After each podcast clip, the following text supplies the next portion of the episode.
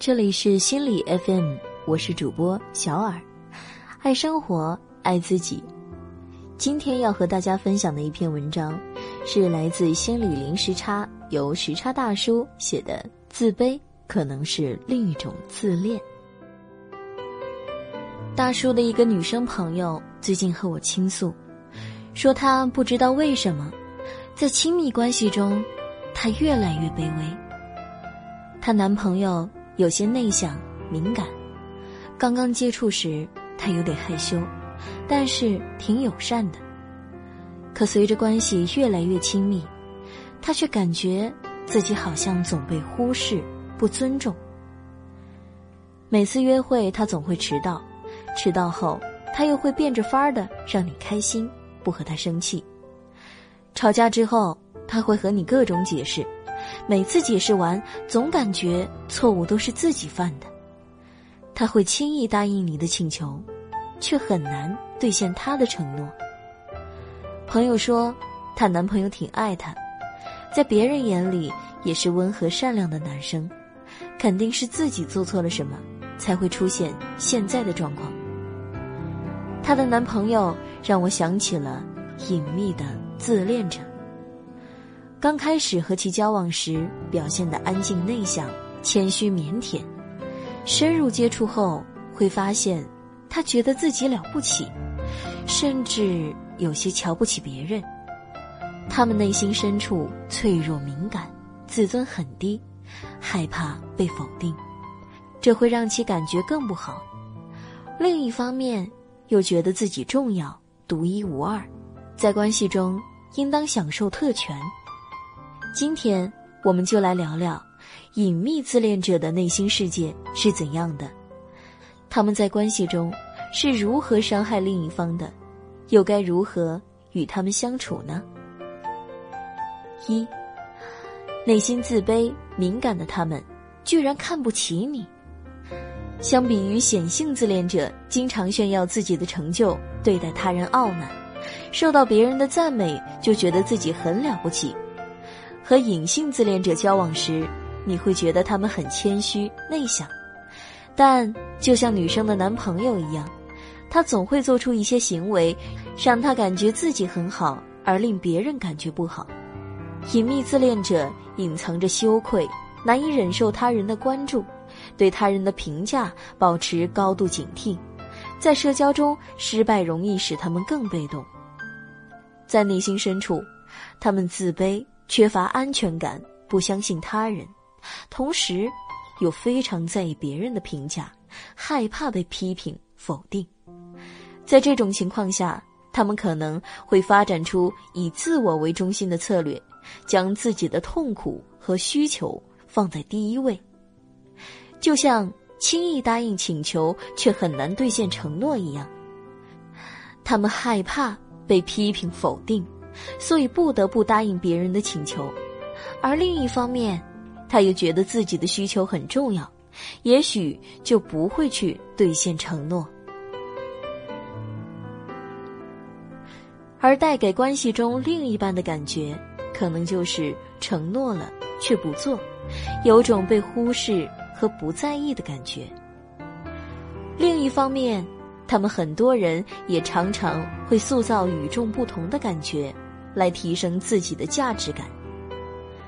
大叔的一个朋友，每次大家一起聊天时，他只会聊他自己感兴趣的内容，其余的时间往往就会冷冷的看着我们，好像其余话题没有价值的样子。也许他只参与他感兴趣的话题，会让他感觉自己和别人是不同的，自己的兴趣比别人更高级。二。隐秘的自恋者如何进行被动攻击？隐秘自恋者非常在意别人的看法，可很多时候，这种在意只是为了逃避内心自卑与恐惧的感受，避免被批评否定，而这却常常在无意识中造成对别人的攻击。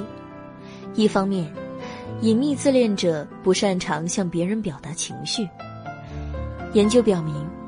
隐秘自恋者在人际交往中，以情感表达失调，比较容易产生负面情绪，但却又不敢表达。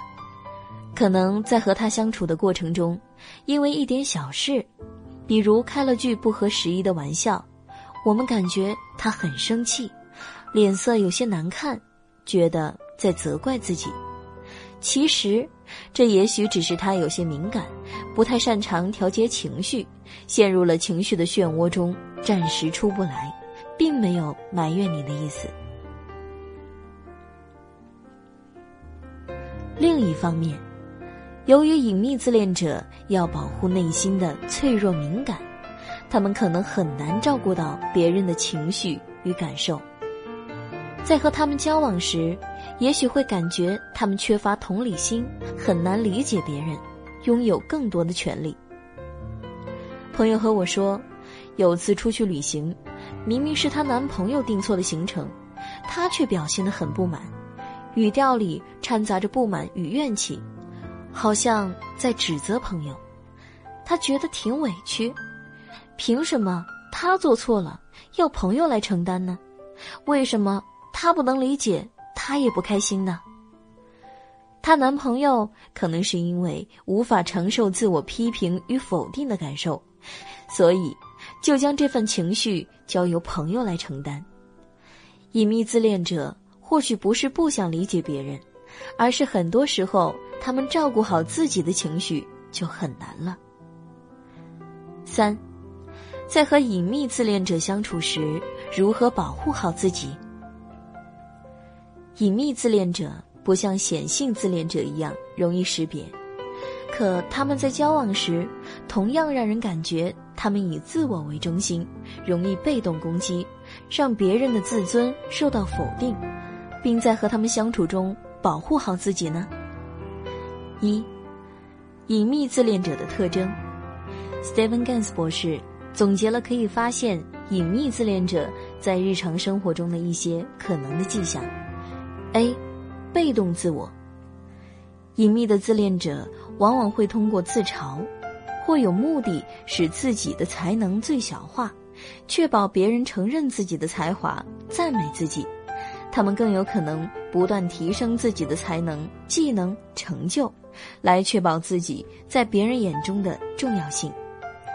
如果身边的朋友表现得很低调谦虚，但你总有种被诱导想夸赞他的感觉，那他很有可能是隐秘的自恋者。